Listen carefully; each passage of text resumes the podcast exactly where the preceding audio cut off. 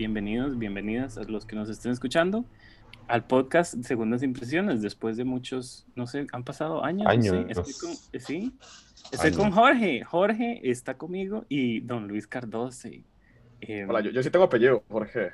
Jorge, Jorge no. no. no soy Jorge. Estoy como, de hecho, como en, como en El Hombre del Norte, eh, película la que pido que por favor la llamemos el norteño de ahora en sí, adelante. no, se tiene Bien, que... man, que dicho que, que el lo norteño, trajo. Por favor, Cu- sí. Cuyo guion viene firmado por un compa que se llama SJON, digamos que no tiene apellido. Entonces yo, yo soy más o menos eso, yo soy Jorge. nada más. Ah, ok, ok, me gusta, ok, Mm. me encanta. Es John, no sé cómo se dirá. Es John, Sion, ¿no es? No, la Sion, J no, no funciona sé. como I, No sé, mi islandés está un poco oxidado.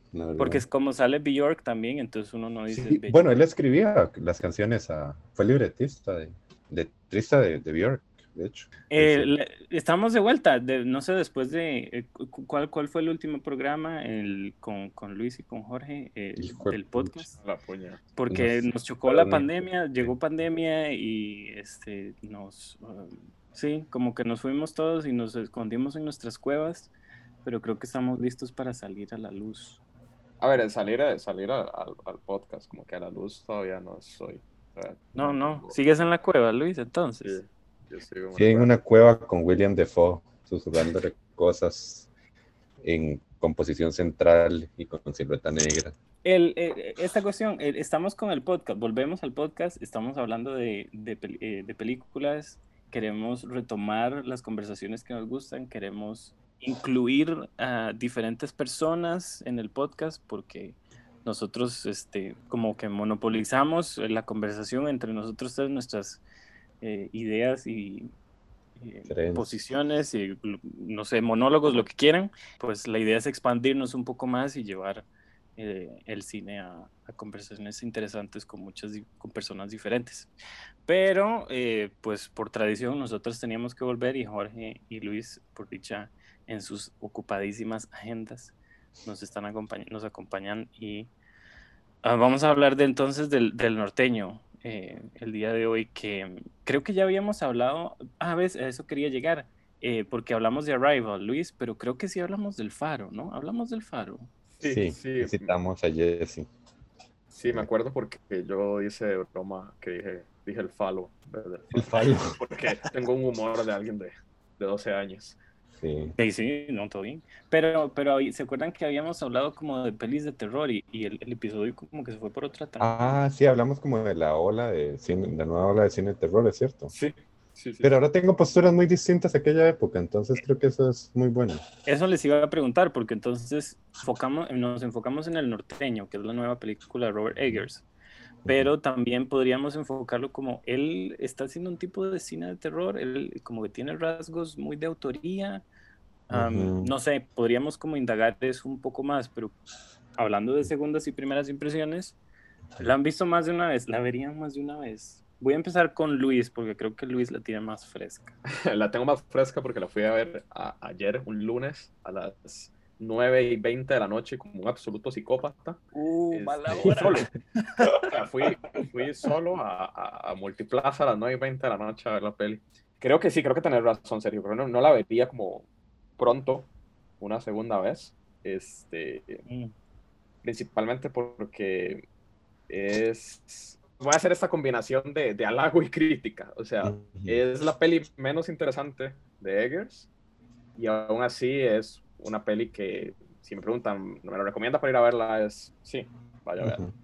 Entonces creo que es un cineasta que ya alcanzó simplemente un nivel en el que probablemente sea muy difícil que caiga de él, pero que también si hacemos un, un, un pequeño listado en el orden de, de calidad de sus pelis, probablemente vaya hacia abajo, ¿no? Simplemente que, que The Witch, que es su, su ópera prima, fue pues tan buena que, eh, eh, que puede caer escalones y seguir por encima de, de, de lo que uno consideraría una película eh, correcta.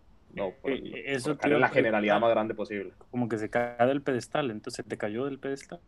No, no se me cae el pedestal, porque creo que, a ver, como solo tiene tres pelis, si uno piensa, ah, nunca estuve en un pedestal tampoco, Ok, ok. pero ok, si uno piensa, si uno piensa que es que, que, que el norteño es su, su peor película, uno dice, oh, hombre, este man entonces tiene que tener una filmografía muy buena y efectivamente así es. Yo creo que The Witch es la mejor de él. No, me gusta más The Lighthouse, pero soy consciente que son preferencias como porque sus temáticas resuenan más personalmente conmigo que, que, que las que tiene The Witch.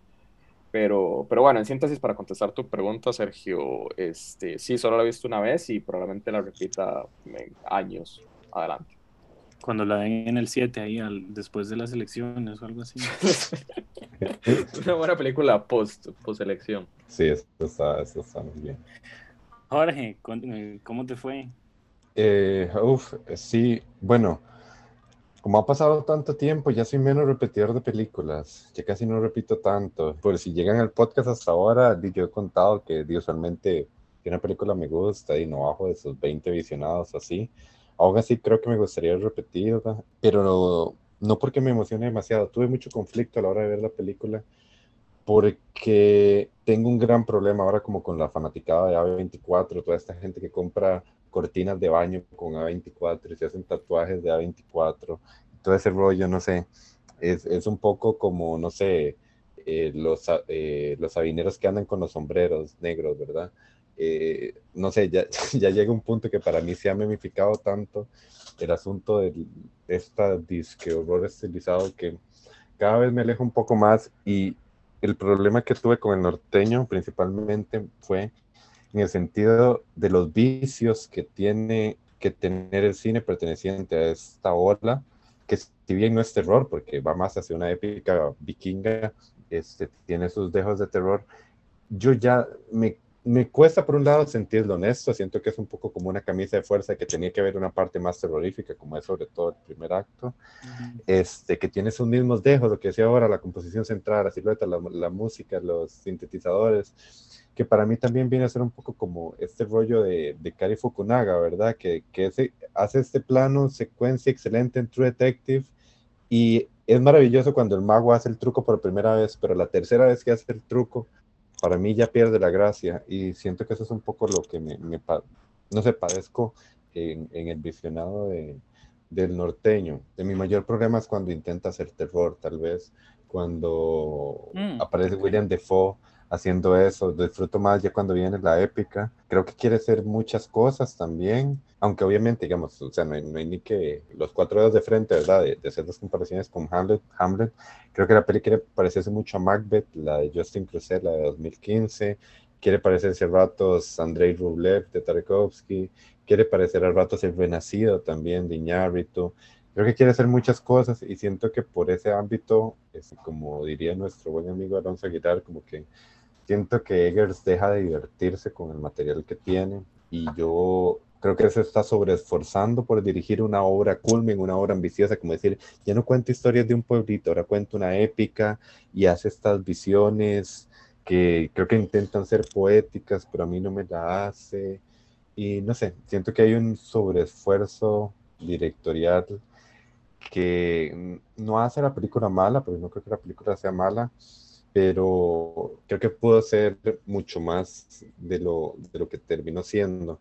Entonces, tal vez me gustaría repetirla para volver a valorar esos conceptos, pero sí, tengo, tengo un poco como Luis, esa sensación de, de que me sabe bien, pero me, me, cansa un poco como los tropos a los que se está adaptando dentro de, de ese espectro, ¿verdad? De, de, de, esa ola de nuevos cineastas y todas Wow, em, yo creí que, que iba a, a, ser el único que iba como a estar medio, pero siento que yo venía a hablar bien de la película y, y creo que vamos a hablar no tan bien. Wow, este, me parece fascinante la, las posiciones de ambos, las, las dos las comparto casi que al 100%, porque me parece fascinante esta, y podríamos como eh, dirigir la conversación por ese lado esta cuestión de ver una película por el nombre del director, ¿no?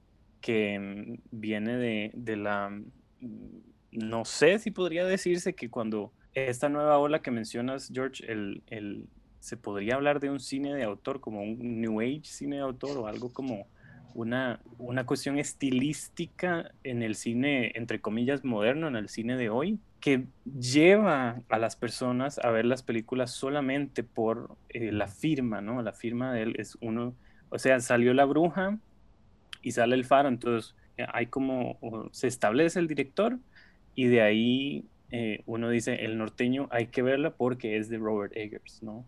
No necesariamente porque salga Nicole Kidman, no necesariamente porque eh, salga Alexander Skarsgård o Bjork, así se quiere, ¿no?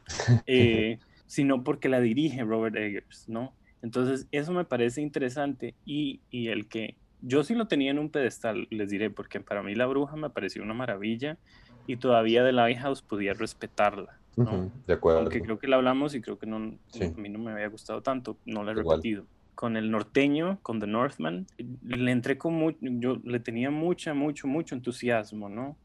Eh, porque me, me, parece que encontrar tal vez ciertos uh, rasgos eh, identifiquen a Eggers en esta cuestión, como dijiste George, esta cuestión más tal vez de terror, una cuestión de historias que no son necesariamente reales, pero que mm, hablan desde, un, desde temáticas interesantes a la hora de, contar sus historias, ¿no? Eh, la cuestión del folclore, la cuestión de un terror eh, en The Lighthouse. Sí, y ahora viste tintes de, ¿qué habías dicho? diferentes películas. Yo le vi tintes a The Northman, a Midsommar, eh, que creo que también la conversamos. Y a mí Midsommar me parece un terror interesante eh, que también peca de querer ser interesante. ¿no? eso. Entonces, no, eh, uno lo siente, uno siente el, como el director queriendo lograr algo muy grande, queriendo como voy a hacer esta toma muy a lo Scorsese, muy a lo Spielberg y les va a encantar y los voy a deslumbrar a todos. Entonces, como, wow, increíble. ¿No? Entonces, eso sentí con The Northman, con el norteño, que, que, quiere ser muy interesante y quiere agarrarme y al rato sí lo hace. Al rato lo hace, sí. Porque si hay partecillas que es como, ok, ok, puedo, puedo vibrar aquí, puedo entrar en ese mood, pero no sé, no me termina de, de, convencer. Y de ahí les, les, lanzo la pregunta, porque Eggers no fue, eh, según el dato que tengo aquí, nuestro productor muy importante, no fue una idea original de él, sino que esto, eh, Alexander Skarsgård, el protagonista, eh, Amleth, quería hacer una película de vikingos para, con Warner Brothers y creo que lo eligen a Eggers, no, no estoy seguro. Entonces, al no venir necesariamente de Eggers y ser un trabajo por encargo, le quita ese rasgo de, entre comillas, autoría. Sí, yo de hecho ya iba a rotar un poco porque sé que queremos conversar un poco sobre esta visión de autor y que mucha gente aplaude demasiado de que al fin el terror se reconoce y en la academia y todo esto, cuando ya se ha estilizado, ¿verdad? Que, que también hay un dilema muy fuerte en torno a eso. Pero voy a hacer una comparación tal vez un poco vaga, pero que para mí puede resumir un poco lo que, no sé, tal vez por lo que ya no me emocionan tanto estas, estas películas, y es que más allá de la capacidad y el talento de todos estos directores, llámese Ari Aster, Robert Eggers, eh, Jordan Peele, quien sea, voy a poner el ejemplo, por ejemplo, con Marvel, digamos, Marvel es imposible salirse del carril que tiene, que le dictó Kevin Feige y toda la cosa, y por ejemplo, llega un, un autor interesante como Sam Raimi a hacer Doctor Strange y no me emociona ni un poco, mm. porque Sam Raimi puede ser creativo, puede ser un autor, pero en Marvel no lo va a poder hacer porque ya está sus cánones, sus tropos. Yo siento que toda esa corriente, el espectro 24 viene a ser lo mismo, a sentar una carretera donde los directores tienen que verse lo más estilizados posibles, lo más grúa posible, lo más dolly posible para poder tener su espacio y ser considerado en esa industria. Cada vez quita más espacio. Y hay otras propuestas interesantes, como por decir Mandy, la de eh, la que aparece Nicolas Cage, que por ejemplo empieza siendo como su propia historia, pero termina siempre cayendo en este mismo espectro de, de horror estilizado, de, de, un poco de satanizar lo vulgar que puede hacer el cine, ¿verdad? Este, y, y para mí, creo que el hombre del norte se me enmarca un poco en, en esa en esa dirección. Y ahí es donde yo me pregunto, ¿cuánto es la visión de, de un autor o cuánto es la visión del estudio o, de, o del momento en que suceden, del contexto en que suceden estas películas que dictan cómo se ve una película y cómo la percibe su audiencia? No, sí, bueno, creo que me imagino que todos cuando la vimos ya habíamos escuchado los rumores de que Eggers este, no había tenido mucho control creativo en el montaje, que ya me traía un poco sesgado, ¿no? A que probablemente iba a toparme con un producto pues final un poquito más eh, industrializado. Yo me imagino, a ver, por ejemplo, que muchas de estas escenas donde Eggers quiere jugar un poquito más con, con el terror, eh, probablemente eran mucho más, eran mucho más largas y mucho más sostenidas en, en su visión, ¿no? Yo, es un poco escribir fanfiction, ¿verdad? Tratar de pensar cómo hubiera sido la versión de Robert Eggers. Probablemente esta escena, la, la, escena del ritual entre el padre y el hijo era menos digerible, ¿no? Este, probablemente... Ah, este, ¿Será? a mí me pareció interminable. Sí, bueno, no sé, a mí me pareció, no, no me sorprendió, es lo que quiero decir. Mm, este, O sea, como que siguió un poco la receta del ritual de película de terror. sin ser una película de terror, ¿verdad? Pero sigue ese ritual, exacto, esa receta. Ajá, ajá era un poco. Pero ese sí. Sí es algo como que uno se puede imaginar que sucedió mucho en el montaje. Y las imágenes estaban ahí, ¿no? Las imágenes, al final de cuentas, no significaban nada hasta que se montaron y si uno ya sabe que ese montaje estuvo condicionado, ah, había que recuperar un presupuesto gigante que se invirtió en unos cuantos, son más de 100 millones, una cosa así, ¿no? Este, Creo que quedan 70, 70 millones. Ok, bueno, igual es, es, es una barbaridad comparado a lo que ha trabajado antes. Uno, Inevitablemente estoy tratando de despegar como el, el, fanfiction, ¿verdad? Como el que hubiera sido, pero es inevitable pensar que, que, que es una película muy digerible. O sea, no me parece... Muy entretenida. Sí, es súper entretenida. Es, a ver, todo este gigante paréntesis era para caer en el debate de, de, de, la autoría, ¿no? Como que si se sintiera más personal de Eggers sería una mejor película. No lo sé. Mm. Realmente no, no, no, lo sé. Este, si sé que así como está, funciona. Entonces, como, como que toda esta discusión de, de, la autoría es pensando en, en cómo, cómo podría ser mejor y ahí es donde entramos en ese, en ese espacio gris del, del fanfiction, que es donde que terminó obligando a, a, que saliera el, el, Snyder Cut, por ejemplo. También es cuánto preferís como que algo falle y sea de autor. O sea, que pues, tal vez uno pueda preferir eso, que yo prefiero una película fallida y que sea completamente honesta, tal vez una película con una camisa de fuerza y que funcione. O sea, ¿cuánto estás dispuesto a aceptar eso? Yo creo que en este caso simplemente eh, creo que me parece lógica la decisión de querer recuperar esa, esa inversión, porque no creo que se haya comprometido la calidad de la película a un nivel tan grande como para decir, se lo arruinaron, esto no es lo que debió haber sido. Eh, eh". Como Liga de la Justicia. Pero, ok, hagamos un, devolvámonos un toque. El cine de autor, digamos, surge, no me acuerdo en qué año, no me pregunten, yo supuestamente estudié cine, pero es, raro decir como que algo que, algo que parece que, existe de siempre tenga la palabra surge, ¿no? Es como que... Eh, es que no siempre existió, porque fue un movimiento, y a eso quería llegar, fue un movimiento que sale de los críticos, ¿no?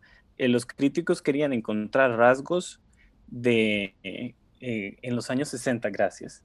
El, en 1960 sale, surge esta idea de que los críticos quieren encontrar rasgos en directores de cine que los diferencien de los demás, o sea, rasgos parecidos dentro de sus películas. No es algo que como sale de naturaleza de los directores. Los directores hacían películas y listo, muchas gracias. Pero este movimiento surge desde la crítica, no desde el ojo del director o la directora. Calles du Cinema como que plantea la teoría y dice, el cine de autor tiene que tener rasgos parecidos en lo que sea, no sé, imagen, sonido, temática, lo que sea, para hacer cine de autor. Pero eso fue algo que surge al ver películas. Si lo traemos ahora, y eso que, que están diciendo me parece interesante, el cine de autor entonces ya no es algo, digamos, que viene de la crítica, sino que los directores mismos quieren... Eh, demostrar que pueden ser autores. ¿Ese es el caso de Eggers en este caso? O digamos de, eh, que dijo George, Ari Aster o no sé quién está haciendo uh sí, de Jordan Peele también, que, que hace un tipo de terror comedia ahí raro. a lo que quiero llegar es, el cine autor entonces, ¿dónde está ahora? ¿Está en lo que el, el crítico que dice eso porque eso es cine autor? ¿O el director mismo eh, quiere ser autor y en ese entonces se diluye eh, a la hora de seguir haciendo películas? Para mí esa es la pregunta, exacto, o sea, porque yo ya no, o sea, no sabría diferenciar una línea de la otra, como te digo, creo que más que por la crítica es eso, como por lograr obtener un reconocimiento dentro de ciertos circuitos, es como, por ejemplo, se sabe, igual, con los festivales, ¿no? Eh, por ejemplo, el, Festival de Sundance, si yo quiero meter una película ahí, ya sé qué tropos debo, debo considerar si quiero estar ahí adentro. Y eso no es necesariamente cine de autor. O sea, por eso hacía la comparación un poco con Marvel, que, que yo creo que cada vez lo hace menos interesante y ahora quien padece esto viene siendo también el, el, cine que se alinea de, dentro de aspectos de terror. Creo que la exposición o el, el crecimiento de, de, de, cuánto se conversa sobre, sobre si algo es una, una película de cine de autor en una época donde nuestras conversaciones son total y completamente eh, cuantificables por estudios de mercadeo, etcétera, este, hacen que eh, estudios quieran parecer, hacer parecer películas eh, como si tiene autor para apelar a, este público un poco snob, este, porque al final de cuentas como suena como viejo de 60 años le grita a las nubes, ¿no? Pero está como, o sea, al tanta gente querer, es, querer especializarse en conversar sobre cine de autor y bla, bla, bla, lo que hacen nada más es hacer el trabajo de mercadeo más sencillo a, a cualquier película que quiera apostar por, por un falso cine autor. No digo que, que, esto me parezca un falso cine autor, digamos. No, no, no. Estoy criticando. El norteño, el norteño entonces eso no es cine de autor digamos, en términos estilísticos por o narrativos. Por eso un poco fue lo primero que dije, que cuando veía la película tenía ese problema, que yo nunca sentí como a Eggers haciendo esa película, nunca lo sentí divirtiéndose, nunca, nunca lo sentí a gusto. Por, eso, por eso tuve muchos problemas en el visionado de la película. ¿Por qué no lo sentiste a gusto? ¿En qué sentido? Sí, o sea, por eso yo comencé como mi primera intervención diciendo eso, que tuve muchos problemas en el transcurso de ver la película porque no sentía a Eggers cómodo, divirtiéndose, haciendo, o sea, rodando la película. Un poco también por esto mismo que, que sentía que quería parecerse a, estos otros filmes que comentaba, que, que, para mí es ese problema, cuánto vicio hay, cuánto, cuánto se repite el mismo, cuánto quiere entrar a este mismo circuito de, de esta ola de cineastas, cuánto sobreesfuerzo directorial hay en algunas escenas. Entonces, para mí ahí está el problema y por eso siempre creo que la película funciona porque es un director más que competente, pero que para mí me pone a pensar un poco en eso, o sea, en, en, cuánto van a, van a, cuánto tiempo van a, me van a parecer frescas estas propuestas, tal vez un poco para mí iría, iría el problema, que no es necesariamente con esta peli, pero creo que es algo que se puede ir ensanchando con el resto de producciones que, que puedan venir después, no solo de él, sino de los otros cineastas. Strike. But know that bearing a stolen ring makes no half-breed king. Soaked in my blood, twill soon be sliding off your arm like a serpent.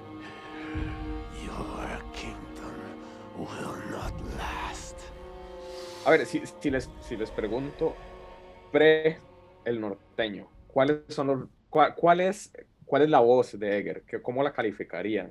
¿Cómo la describirían más bien? El meme de Bob Esponja Cavernícola, este, la fogata, la composición centrada y la, y la música.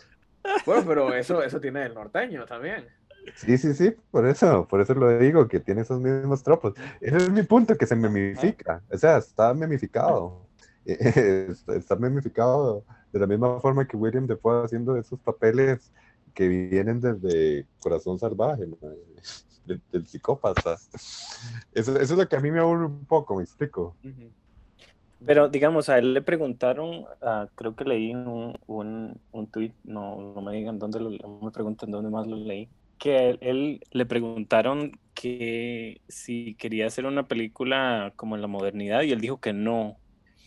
Entonces, esa pregunta, Luis, sería como lo que lo caracteriza es hacer cuestiones de época o no bueno, sé. Es que, es que la época no es como o sea, no, lo, no lo categorizaría como una como un rasgo fundamental de, de las películas de una persona, porque este, es, es, como que es un rasgo secundario, ¿no? Como que creo que lo que hace a Eggers, Eggers va más allá de la época en lo que lo hace, sino en el deseo de descubrir un poco lo primitivo en una, y creo que la razón, bateando un poco la razón por la cual utiliza este, épocas antiguas, es este, justamente por ese choque entre un avance en la civilización y un regreso, o, y, un, y un, yo salvaje eh, que está asido al, al, a la humanidad, ¿no? Una criatura que sangra pero que ama, no entiendo. pero entonces, digamos, el, eh, no la cuestión de época, pero sino lo que me estás diciendo, Luis, es que Eggers tiene una, una visión, o sea, autoral, de autoría, entre comillas, temático, más que estilístico, ¿no? Eso, eso se podrá, eso podrá ser. Sí, creo que, que es un poco como Lántimos, ¿no? Que, que, que, la gente se preguntó eso cuando salió la favorita, porque todas sus, sus otras películas tenían muy claro como ese sello y luego viene, hace una cuestión de época, que es un drama más puro, ¿verdad? No, no tan absurdo. Que la gente se hace esa misma pregunta y, todavía uno puede cuestionarse si es una película que tiene la firma de, Lantimos. Mm, yo podría, uh, al Lantimos lo defendería un poquito más porque sí me parece eh, estilísticamente un poco más eh, em, unificado. No tanto Eggers, porque Eggers, bueno, son tres y es unos colores opacos en la bruja, blanco y negro full en el faro y ahora este como este colores saturados y el verde y, y la noche, que por cierto, yo le decía a George, porque la vimos con las escenas de noche son un estorbo, es un gris horrendo, no veía nada, incluso estando en el cine, bueno, no sé cómo, estaba la pantalla de Sir Mark Lewis, pero qué cosa más terrible este, esta idea de como hacer blanco y negro, pero ni le salía blanco y negro, le salían unos grises espantosos y, y el Alexander Skarsgård caminando ahí con la espada no, sé, yo, a mí ¿Cuáles, ¿Cuáles noches te gustan, Sergio, que recordás? Luchas. Noches, noches. Pero de cine, ¿verdad? Cine, Sergio. Porque luego no sale con otra cosa. Bueno, me voy a quedar con Eggers. Me gusta la noche, aunque no sé si es de noche, no me acuerdo, cuando aparece la bruja. Eh, antes de que. Y, le, y al, al hijo le. Eh, pues lo, lo encanta. No, no, me acuerdo. A mí me pareció fabulosa la bruja, pero no me acuerdo el, cuando está el niño al final y está oscureciendo. Eso me parece que tiene buena fotografía, porque es como la penumbra, ¿no? sí, sí, yo, pienso mucho como en la noche de Jesse James, que es muy hermosa. Ah, no, pero eso estamos hablando de eso, es Roger Deakins, Sí, sí, sí, pero estamos hablando de noches bonitas. Es mi, culpa que haga las cosas bien. la noche bonita es cuando se duerme. Yo dormir toda la noche. Sí, o sea, sí creo que la noche para ser un componente que, que Eggers quiere que sea importante dentro de la historia, no, no tiene el mismo peso. Y las Pero no lo es. Y las visiones son fatales. Y lo peor es que la película termina en una visión horrible, mae. Horrible, pero parece así de... Mae, sacado de, un libro okay háblenme de ese, hablemos de ese final, porque ese final está jaladísimo del pelo. Eh, pero espantoso. Es que había que, había que hacer el final, porque se muere, pero es un final feliz. Es un final feliz. se, imagina, tener, o sea, a ver, hay, algo que, que, que, que, es interesante en la peli y, un poco en, la, en, su escala de grises moral, ¿no? O sea, como que no trata de apegar una, una moral del 2022 a, a, una historia, no sé en qué año estaba, la verdad, pero probablemente antes del, del 1000. ¿1700? No. No. No, no, no, no, no, Antes. Jamás. Sí, sí, sí, eso es como 900, una cosa así. Antes, antes de Cristo. No, no, no. No, antes de, hecho hay cristianos, se mencionan y todo. Ah, cierto, sí, sí, sí, sí. sí. ok, sí. Pero bueno, no trata de, de, de, inyectar una moral actual en, dentro de la peli, porque si se pone a pensarlo ahí, todos son bajo parámetros, digamos, convencionales, todos son villanos, ¿no? este, pero aún así, se imagina ser el, el, protagonista, haber llevado unos 20 años de vida en la que eh, simplemente atacaba pueblo tras pueblo, mataba a los niños, mataba a quien sea, y, y, simplemente al final tiene su venganza, su momento de gloria, su familia, este, su, se, asegura su asegura la paz ajá, y, y, su entrada a la vida eterna. O sea, sí. dentro de lo que cabe, es el final feliz más feliz. Sí, sí, sí. Estoy de acuerdo, pero, es. Pero, entiendo que, que, este, que, que, no, que no se encapsule dentro de lo que... Pero la puesta en escena me parece espantosa. Es que no puedo decir... ¿Cómo? ¿Cómo así, George? Ay, es que... De, del final o de todo? De, de, de, de, las visiones y sobre todo el, el final, el, o sea, el, el, el fotograma final, la plástica me parece tan cutre, me parece que se sobreesfuerzan en hacer algo poético y ni siquiera le sale camp. Es que mm. creo que falla por completo. De nuevo, creo que es el mismo sobreesfuerzo de esta es la épica, este es el proto Hamlet. Ay, no sé, me saca mucho ese final tan feo. mi problema aparte es de la plástica incluso.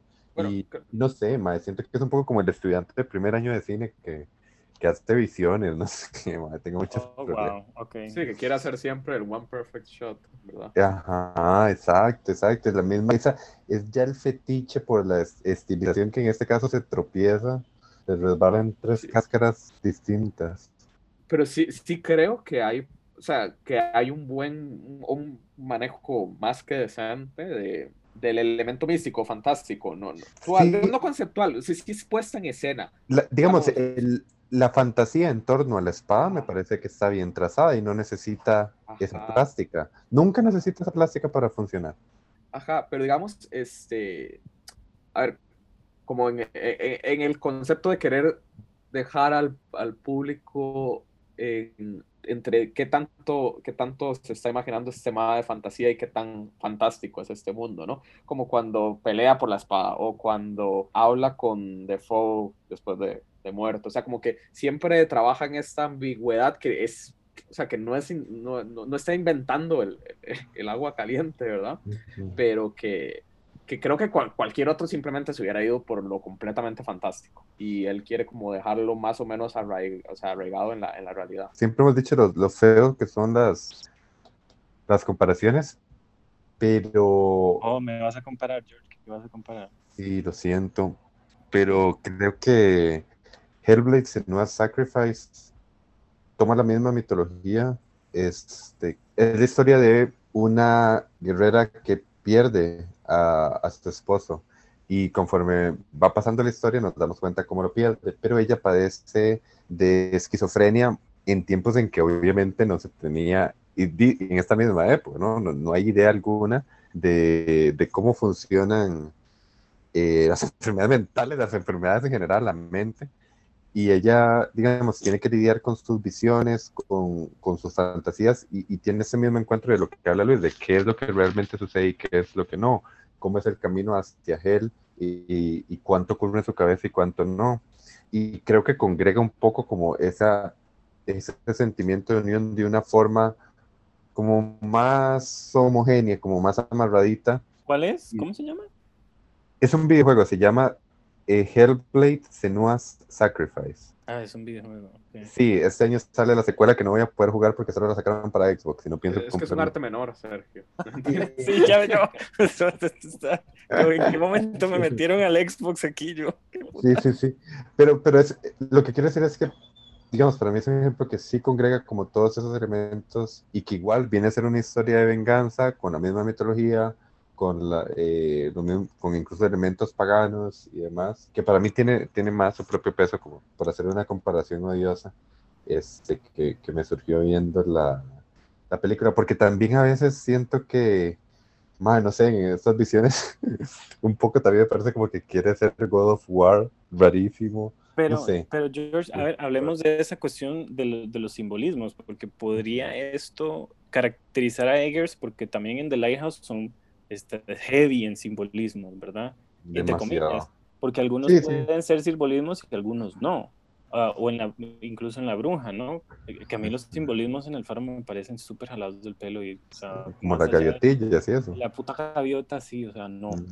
Em, pero aquí, esta- esto que mencionas de la espada, eh, eso le, como que al, al uno, uno se lo come tanto, digamos, no, no estamos tragándole el cuento a, a Eggers, pero ¿será que el público en general gusta de este tipo de cosas y decir como, qué feo, no quiero sonar condescendiente, pero como, ay, impresionarme, tiene simbolismos y eh, la cuestión de muchas capas de significación y Para todo. mí, para mí eso es para el, el, el muchacho que compra la cortina de ducha de A24, es que reitero, por eso para mí, Ok. esos son los vicios que, que para mí me resultan muy cansinos. Este, a mí lo de la espada me gusta, este, creo que es como jugar con un elemento fantástico un poco más naturalizado, este, Pero está el jinete, el jinete que dijo, que dijiste al final, y, y no sé, pero es que ahí está mi problema, exacto. Pues es que eso ya no son simbolismos, ya son your face, digamos. Y también esta cuestión que, eh, que dijo George, que lo, lo, lo memifican, eh, algo de los frenillos, que le, le jodía los dientes, algo así, vi una imagen, y yo, pero ¿qué es esto tan extraño? Porque le, le ponen la chuncha en los dientes.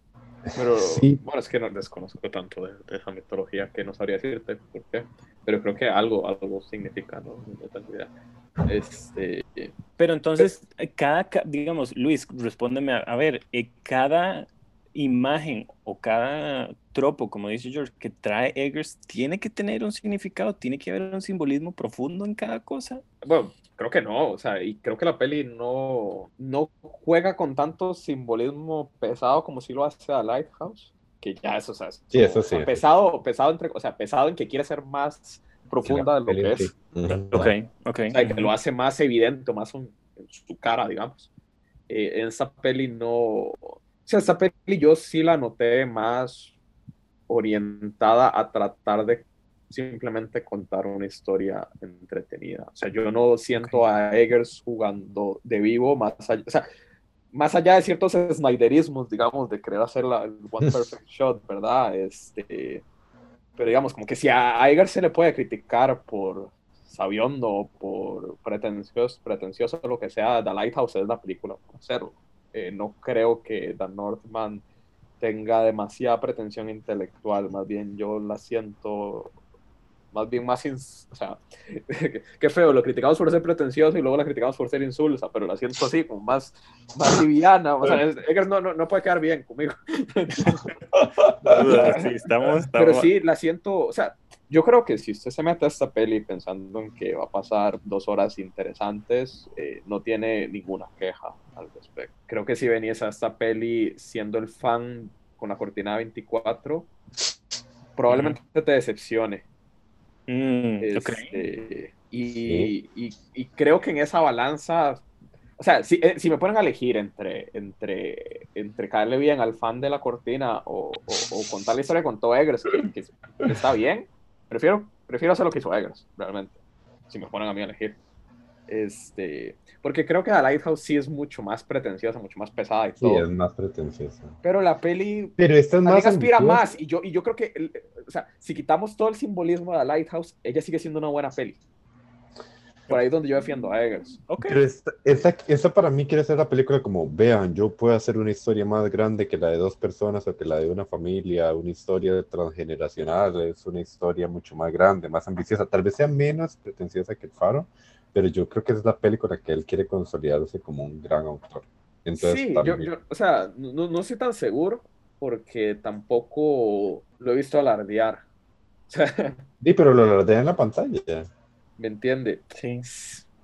Sí, sí, sí, o sea, sí tiene esos Snyderis- Snyderismos feos, ¿verdad? Pero, Salió pero digamos, yo siento que él viene a rajar más en The Lighthouse, repito. O sea, porque es la, va la- la película cuadrada, ¿verdad? En blanco y negro, este, o sea, diálogos de Moby Dick, Exactamente, o sea, creo que, o sea, que yo amo Moby Dick, ¿verdad? Está claro. algo me dice esta peli es que Eggers es capaz de simplemente contar una historia interesante y ya. A ver, un poco bajarle la barra. El, mae obviamente la bruja y todo, pero ya la gente quería que fuera el Kubrick del terror y verdad. Y, y no sé, la gente quiso catapultarle una vez como el nombre más grande que podía haber de la nueva generación y creo que es un poco también que se le juzga bajo, bajo esa misma barra. Y tal vez no es el gran director que todo el mundo que, que para muchos sí, para el de la cortina sí, de nuevo, pero que no, posiblemente no es el gran director. Este, y tal vez, no sé, uno mismo. Que no puede decir como que uno espera más, porque la peli está bien. Pero. Podría decir. Él lleva un peso más grande que Ari Aster o que, yo, no sé, Jonathan Pierce. Siempre, Por, porque uno, digamos, todo director tiene una gran película dentro suyo, ¿no? O sea, puede ser que su gran película fuera, bueno, por lo menos para mí, La Bruja. La Bruja, sí. Para de contar. Ya todo lo demás es... Pero él quería que fuera el norteño. Pero, ¿será que quería? Porque que tenía más plata para hacer la peli. Sí, es que yo siento que sí, yo siento demasiado que él, quería que esta fuera su super película. Yo creo que si él, como si lo conociera, me compita. Sí, compa. Bobby.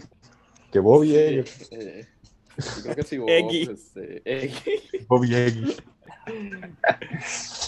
Creo que probablemente lo hubiera querido escribir él y, o sea, tener un mayor control creativo. O sea, no creo que a ver, él sabía en lo que se metía cuando aceptó esa, esa chequera, que su control creativo iba a, disminuirse. Entonces, no, no, lo, o sea, no siento que esta sea su, su, película statement, como que es con esta fue la que quiso decir eso. Eh, Pucha, pero con ese elenco, mae. Es que es difícil, mae. Yo siento que sí. Yo, ¿Cuándo vas a tener otra vez en la vida? Sí, eso sí. Yo me voy a poner, no voy a poner la cortina, pero me voy a hacer bandera 24, sí, la voy a izar porque, porque yo pienso en, no sé si vieron El Caballero Verde, eh, la de David Lowery que él, a él pues también es Super A24, George, pero me parece que sí es sincero. A mí me llama más la atención, yo no la he visto, pero de fijo pienso que es más interesante, igual de las duelo era, la de Venga. El último duelo, esta, pero esa es de Ridley Scott. Esa es de Ridley Scott, pero me parece que posiblemente sea más honesta, más refrescante. Sí, no sé, habría que ver, pero bueno, de ahí. Em, ok, pasemos tal vez a, alguna escena memorable, que digamos algo, hablemos tal vez un poquito bien de la peli, este, como para pasar a, a una nota más positiva. Yo, puedo decir algo súper negativo antes de, pasar a la cosa. Por favor, sí. Este, o sea, yo llevo, llevo como 40 minutos defendiéndola, pero cero eco hizo en mí. O sea, es que la historia es de. No, no, no, para nada. no me este Adolescente pelele que luego se hace todo mamado. O sea, es que no me resuena en nada. En nada.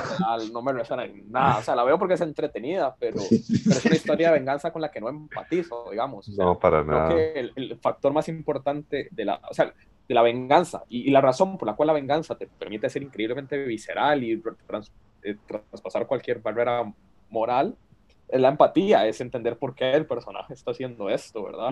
Mm, es, también es por lo que le permitimos a, a, a, Uma Thurman matar a todos en Kill Bill, ¿me entiendes? O sea, es, sí. Yo hasta me siento mal con las personas que este me mata, porque digo, no, no empatizo con él.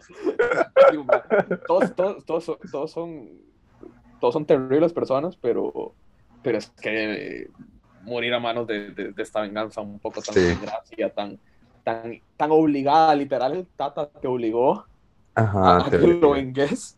Y aún así le haces caso, o sea, no, no, no rompes este ciclo de, de, de odio y de obligación y de guerra. No, para nada. y, y, el mantra me parece acongojante de te salvaré, madre, te vengaré. me parece, pero acongojante, me parece, no sé cómo en, la, en el guion. O sea, sí entiendo, ¿sí? porque la gente que se compró la cortina ya puso en su video de WhatsApp, te vengaré, madre, te salvaré. O sea, ya, ya, yo, me han salido historias. Parece que ya tenemos, ya tenemos un, un, un, personaje. Sí, hombre para, atacarle. Y todo lo que está mal en el cine es culpa del hombre paja, que va a ser el hombre Pero sí, sí, aún así, digamos, estoy de acuerdo con Luis, a mí no me resuena en nada, pero algo que me gustó mucho de la peli, que no es como una escena puntual, es el este extraño designio divino en que la, la venganza eh, pertenece a la pureza de un ser y cómo, mm. digamos, me parece muy entretenido, va a sonar raro como entretenido, pero cómo va dosificando las muertes de la gente en el pueblo, porque también hay un designio eh, superior que, que, le dice a él que no vaya a matar de una vez al otro, sino que vaya sembrando miedo, que le dice al personaje de Anya, este, como, no, hoy, hoy toca matar a esta gente, me explico, hoy lo que toca es hacer esto y mañana toca hacer otra cosa. Hoy tocan los perros. Hoy tocan los perros. Es, me resultó súper atrapante, o sea, fue el momento en que menos podía despegarme la película y menos quería ir al baño, me explico. O sea, desde el punto de vista de cómo construye ese, ese suspenso, de nuevo, ahí están las competencias de, de Eggers, de Eggy, para, para que la película sea tan... Sí, pero ellos literal te dicen en la cara, te lo explica, como no, no vamos a... ah, no, está, en, el, en, el, diálogo, sí, por supuesto. Estoy de acuerdo con George, esto me, me, la parte que más me, entre comillas, entretuvo fue ese, como ese interín en, en la aldea que era como qué va a pasar, en qué momento. ¿Cómo los va a matar? Ajá. Y cuando esto es súper Ari también súper Mitsumar, cuando cuelga a los dos como esclavos o, los dos amigos del hermano, que me parece súper innecesario eso. Es gratuitísimo, sí. Em, y apenas para que te atrapen también haciéndolo. Sí, y, nadie se entera, y es, es chistosísimo porque ahí está todo y una aldea de como de 20 esclavos y son cuatro quienes les mandan. A mí me pareció una cuestión ahí medio, como de proporciones medio extraña. Pero sí, sí le doy que ese, ese ratito de, de, la venganza, de, de ver qué va a pasar, sí. me atrapó un poco más. Eh, más que todo el principio, todo el ritual del principio, o sea, no, chao. Todo eso, un no rotundo. Y la cabalgata del final ya, o sea, ya había perdido interés. Y la cuestión del, del, del volcán y eso que, la lucha forzadísimo. Como, bueno, okay, pero forzadísimo. whatever. Sí, eso fue como vamos a pelearnos ahí, jale, sí, sí, sí. Sí, la pelea no, no. a ver, sí, sí, le, sí le doy, digamos, eh, el mérito en cuanto no necesita. O sea, la pelea al final no es, no es exageradamente memorable. Pero... Es que se sobreesfuerza en que sea épica. El más dice, quiero que sea tan épica que no es épica. Sí, sí, sí, pero por lo menos no, no tiene que recurrir. O sea, a ver, para ser un director que no ha trabajado la acción, este, lo más fácil también era como recurrir a mucho corte, ¿no? y, supo, supo dirigir, pues, creo que con nota pasable las escenas de acción que siempre son. I am Amlet the Beowulf, son of King Arvan the Warraven, and I am his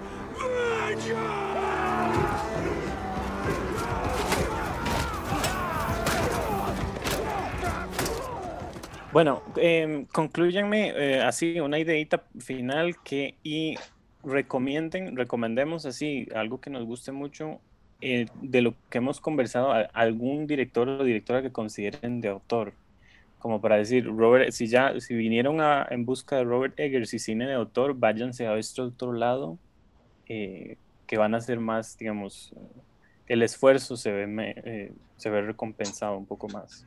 No, que no sea Ari Aster ni Jordan Peele, que, ya los hemos mencionado, porque a mí me gusta, aunque, no sé si es de autor, me gusta Chloe Zhao. No sé.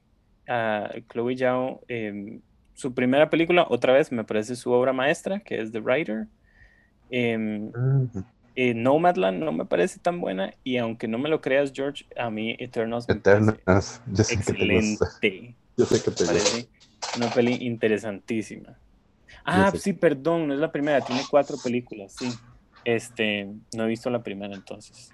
Bueno, e, e, ese tipo de cine como que se le encuentra, o sea, le encuentro a ella un estilo específico, estilístico, no necesariamente narrativo. Eh, que me gusta, que hasta el momento no me molesta ni, ni, lo siento como em, forzado, si se quiere. Ok. No sé. Y pondría tal vez un par de ejemplos muy vagos, pero que me gustan mucho. Eh, y creo que uno que parte desde lo temático y desde lo visual, y como es Wonka Wai, o sea, es fácilmente reconocible si hace una película de artes marciales o si hace un romance íntimo, este, seguirá siendo Wong Kar Wai. ¿No tienes la colección, George? ¿No la has comprado? Estoy esperando que la pongan como en 80 de descuento, a ver si me alcanza, porque es demasiado cara. Pero sí, no, es, Este, me muero por comprarla. Es lo más bonito que ha hecho Criterion y eso es mucho decir. Es demasiado lindo. Y no sé, por poner tal vez un ejemplo del día a día, Clint Eastwood. O sea, creo que Clint Eastwood es un autor este, que se inspira en su propio legado. Eh, visualmente no necesita hacer, eh, no sé, los planos ralentizados de Wong Kar Wai para tener su propio estilo visual y, sus temáticas están muy claras y creo que uno también puede diferenciar la forma en que construye sus personajes. bueno, igual para mencionar a alguien que va a hacer, va a poner contento a Jorge. Yo creo que si uno quiere prestarle atención a, algún cineasta, entre comillas, o sea, bueno, es que es de autor, pero es que creo que cada vez que uno usa el término de autor, es inevitable usar las comillas porque sigue siendo increíblemente vago. Este, y bueno, si uno quiere seguir entonces, sientes un, un, un autor joven, interesante, que se note como hay una osmosis entre todas sus películas, que solo son 12, digamos. Este, gracias. muy bien. gracias. Así que creo que sí, o sea, comparaciones odiosas, pero está, me parece que años luz de Ari Aster y, absolutamente, absolutamente, y Jennifer Kent y bueno, todos esos, esa camada tipo A24 que me gustan y soy bueno, disfruto un montón, yo amo Midsommar, o sea, de verdad me encanta, así que es mm. raro criticar tanto esta camada que disfruto, pero creo que es válido, o sea, creo que es importante como recalcar esos vicios que creo que, que, que Vegan no tiene, este eh, y, hay que referirnos al episodio que hicimos de Vegan en el cumpleaños de George, ¿verdad? Muy importante, que hablamos de Kylie Blues. Que, así mal no recuerdo, Luis y yo casi nos dormimos, pero nos encantó igual. Sí, a ver, esa película aburridilla, digamos, pero, que vale la pena ver. Me encanta, me encanta y me, me, limpiaron, o sea, quedó así mi pregunta, barrido con el con el escoba, así, con, con, la, con la cortina de A24. Con la cortina de A24, que el leitmotiv de este episodio. Me encanta. Les dejamos el link para comprar la cortina en la descripción del podcast. Estaba patrocinado Descuento con el código según Exacto.